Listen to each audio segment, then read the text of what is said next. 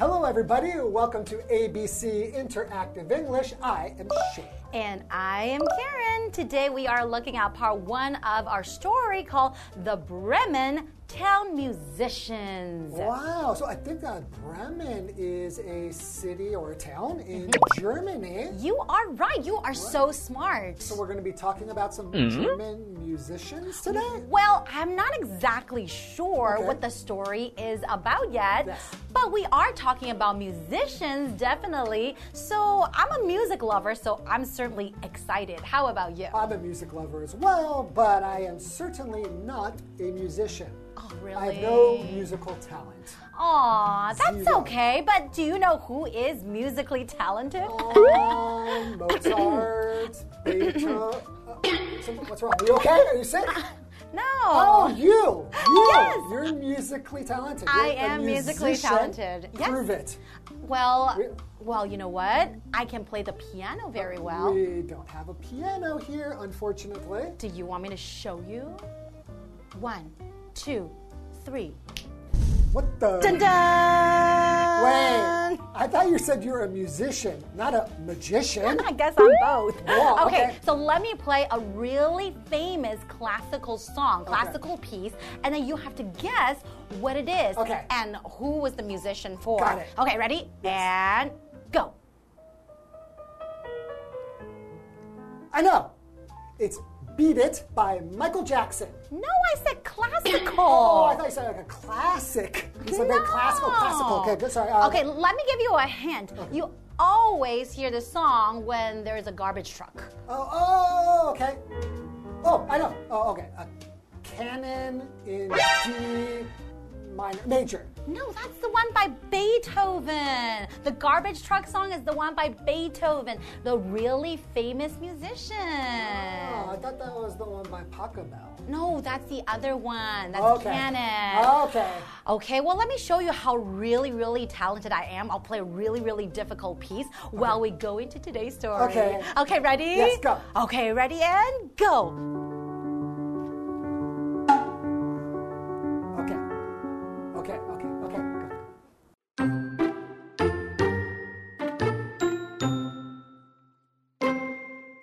Once there was a donkey. He was old and weak from years of hard work. He knew something bad was coming, so he ran away. He thought, I'll go to Bremen and be a town musician.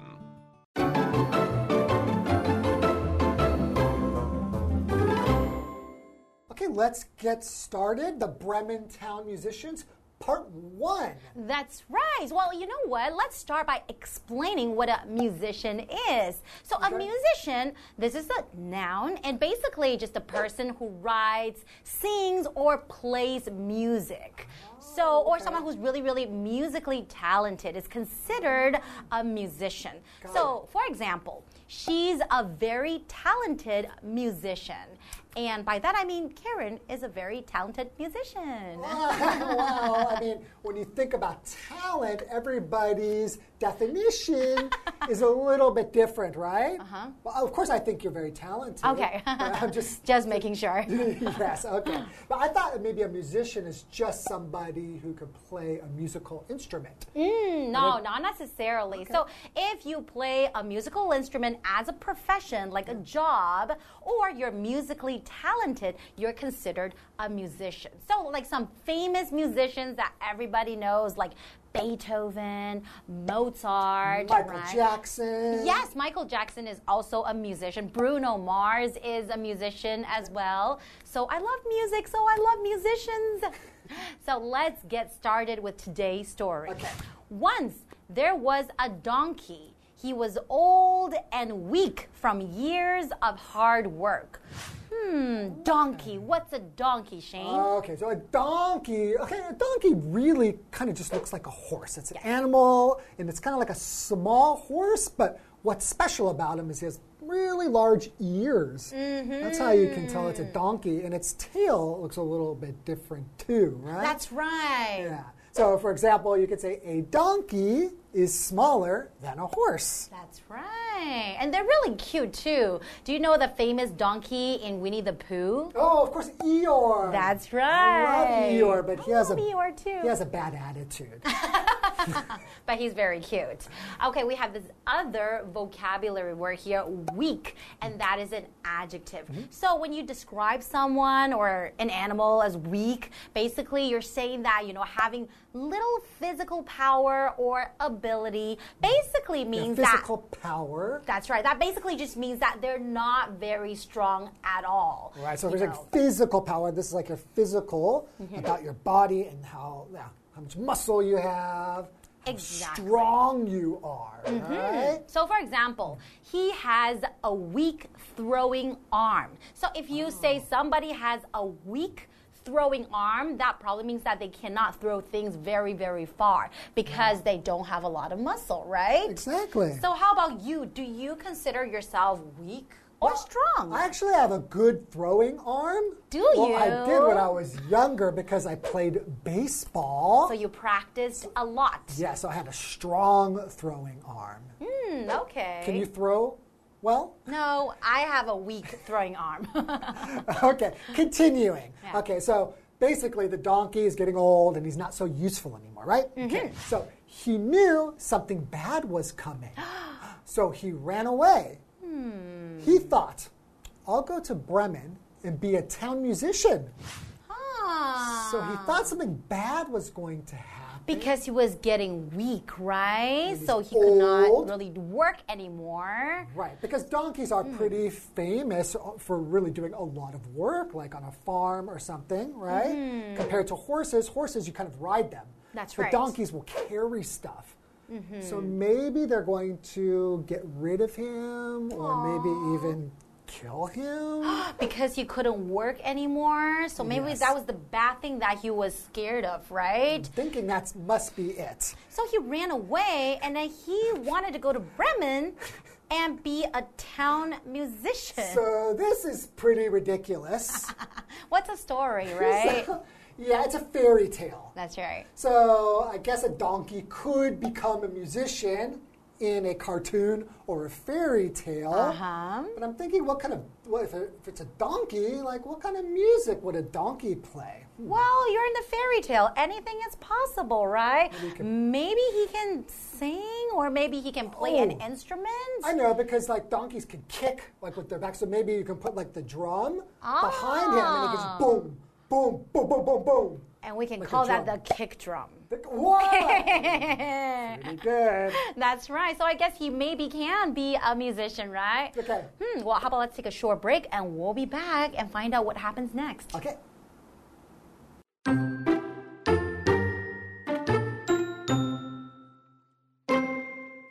On the road, the donkey met a dog.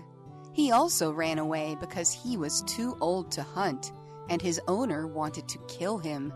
So, the donkey invited the dog to join him. Soon, an old cat and rooster joined them. They were in the same boat as the donkey and dog.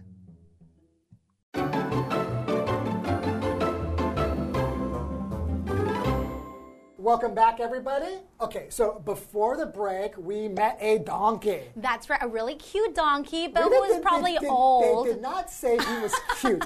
You're just assuming every donkey in a fairy tale must be a cute one. Well, I love animals. What can Oh, I say? Okay, but he's old and, you know. We're very weak. yeah, and so he's probably going to be killed Mm-hmm. unless he escapes. So Mm. he's going to run away to become A musician. musician. okay, let's find out what happens. Okay, so the sco- story goes like this On the road, the donkey met a dog.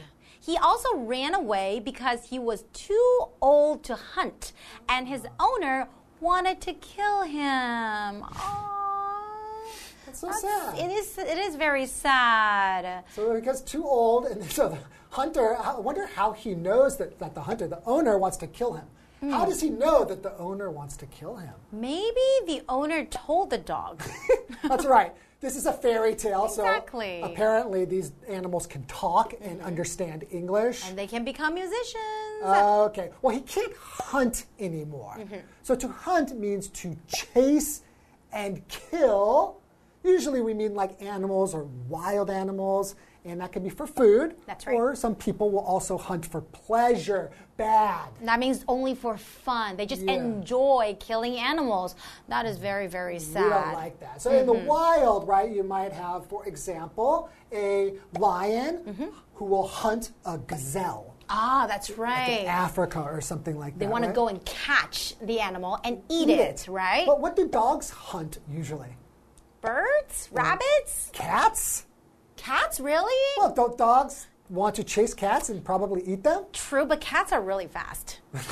So are dogs. You're right, you're right. Okay, we have another vocabulary word. Owner, and that is a noun. An owner basically just means a person or a group that owns something, something Hmm. that belongs to that person. So that person would be the owner. So, if you own, yeah, if you own something, that means that thing is yours. and Exactly. No one can take it away from you. so if I have a dog, then I am the owner of the dog. okay, so you own the dog. That's right. Okay. Mm, okay, so in our example sentence, you could also say, Who's the owner of that car? That, that's that's me.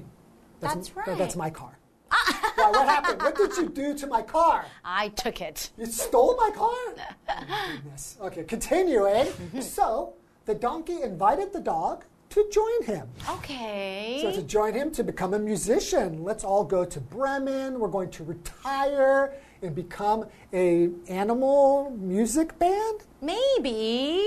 Okay, so he invited him to go, right? So to invite someone or some animal means to ask someone to go somewhere or to do something, right? That's right. So, for example, you can say he invited a few friends to come over to his house after work. and say, hey, do you guys want to come over? Then that's inviting your friends, right? Yeah, why don't you ever invite me to go to your house to have a party? My home is really messy. Oh, and I just feel like you have to make it all nice and clean before inviting your friends over. Okay, but back to the story All though. right. Soon, an old cat and rooster joined them. They were in the same boat as the donkey and dog. okay, so now we have a cat and a rooster. Mm-hmm. That's right. A dog and a donkey. But doesn't Four do you animals. think the dog will get along with the cat and, and, and the rooster? Or the cat is going to get along with the rooster? I'm afraid they'll like want to hunt them and kill them. Well, I don't think so because they're in the same boat together. What does that Right. mean when I say they're in the same boat? Well, um, they're not. Wait, they're not on the. I thought they were walking or on the land, right?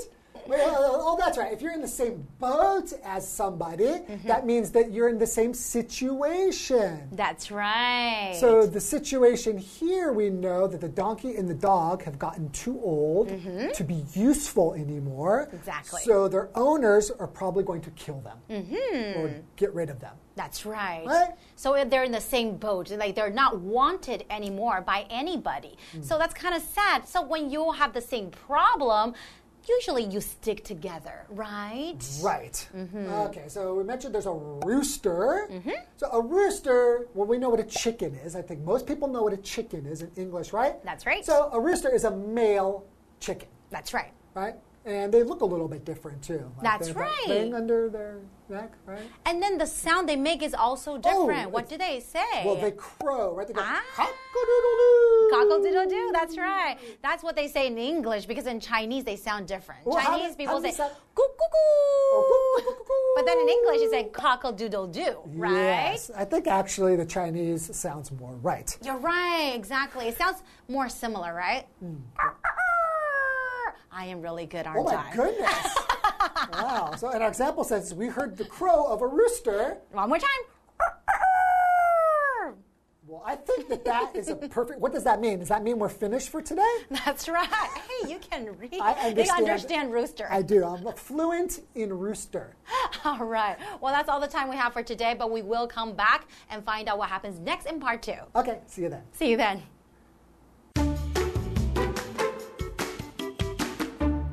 Once there was a donkey. He was old and weak from years of hard work. He knew something bad was coming, so he ran away. He thought, I'll go to Bremen and be a town musician. On the road, the donkey met a dog. He also ran away because he was too old to hunt, and his owner wanted to kill him. So, the donkey invited the dog to join him. Soon, an old cat and rooster joined them. They were in the same boat as the donkey and dog.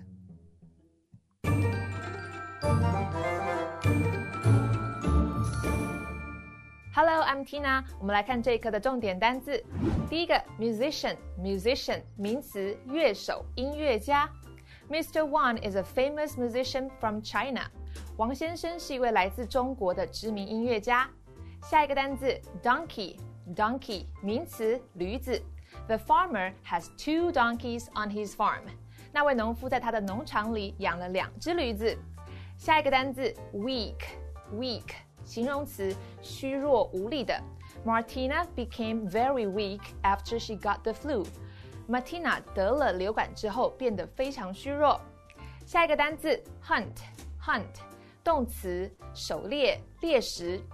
Cats like to hunt birds and mice. 猫喜欢猎食鸟类和老鼠。接着我们来看重点文法。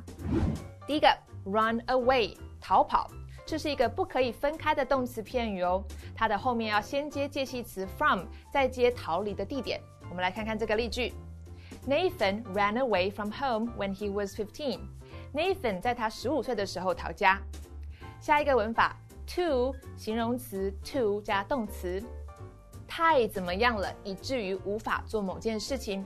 我们来看看这个例句：Gina is too young to go to school. Gina 年纪太小了，以至于还不能上学。这边另外补充一个句型，so 形容词加 that，再加一个子句，如此以至于怎么样？因此呢，Gina 年纪太小了，以至于还不能上学。你也可以这样说：Gina is so young that she can't go to school. 最后一个文法，in the same boat，处境相同，同病相怜。这个片语直接翻译为在同一艘船上，引申的意思指的就是面临相同的情况，通常是一个不好的状况。我们来看看这个例句：Kevin is always complaining that he doesn't have enough money, but we're all in the same boat. Kevin 总是抱怨他没有足够的钱，但我们的处境是一样的，也就是说，我们也没有钱啊。以上就是这一课的重点单词跟文法，我们下一课再见喽，拜拜。 Fengjia Night Market is the biggest and most famous night market in central Taiwan. It sells delicious snacks, clothes, and many other products.